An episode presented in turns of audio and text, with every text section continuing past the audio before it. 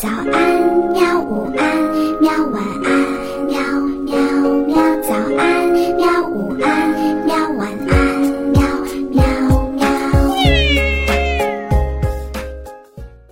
嘿嘿，哈哈，晚安，绘本。晚安，绘本。蚊子灰灰吃西餐。蚊子灰灰原名叫做菲菲。可是菲菲老是听见小珍珠叫它灰灰。灰灰问妈妈：“是不是因为我们长得灰头土脸呢？”“ 是啦，你看你一脸脏兮兮的。趁现在没人，妈妈带你到水塘边去洗洗澡。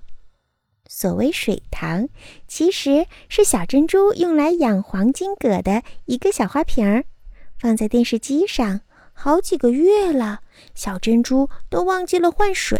灰灰就是在这个糊糊的水塘里出生的，当然啦，它也是吸小珍珠的血长大的。哦，说起来，小珍珠还是灰灰的奶娘呢。哈哈哈哈蚊子妈妈一面帮灰灰洗澡，一面训它：“快点洗，等小珍珠他们回来，我们就可以准备吃大餐了。”今晚你的手脚要快一点，小心不要被巴掌拍到，听到没有？妈妈，今天我们可不可以换一种口味呀？干嘛？你想喝西北风是不是？换什么口味？蚊子妈妈一副没有商量的口气。小白兔说：“红萝卜好好吃，我也想吃吃看嘛。”小白兔人家是吃素的，你发什么疯？也不想想看，蚊子最好吃的食物就是人类的鲜血，你连这个都不懂吗？傻孩子！好吗？好吗？那我可不可以试一试小珍珠它爸爸的血呀？嗯，不行不行，他爸爸的皮又黑又厚，你的吸管还没有插进去就会折断的，懂不懂？太危险了。嗯，那我用刀子和叉子嘛。灰灰说的刀叉是指他在茶几上捡到的几根牙签屑。他看过小珍珠用刀叉吃西餐的样子，真是帅呆了。不行不行，用刀用叉的太麻烦了。蚊子千万不能够在人的身上停留太久，小心被人类啪的一声就危险了。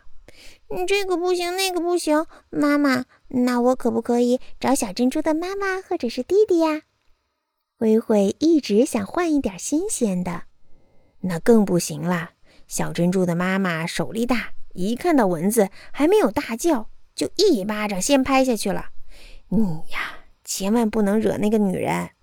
至于小珍珠的弟弟，那个胖小子现在是他们家的哭霸王，你敢动他，那哇啦哇啦的哭声准会把你吓得半死的。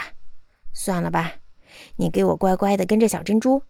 它不容易打到你的，可是小珍珠的短腿儿已经被我咬成红豆冰了，好可怜呀！灰灰对他的奶娘起了同情心。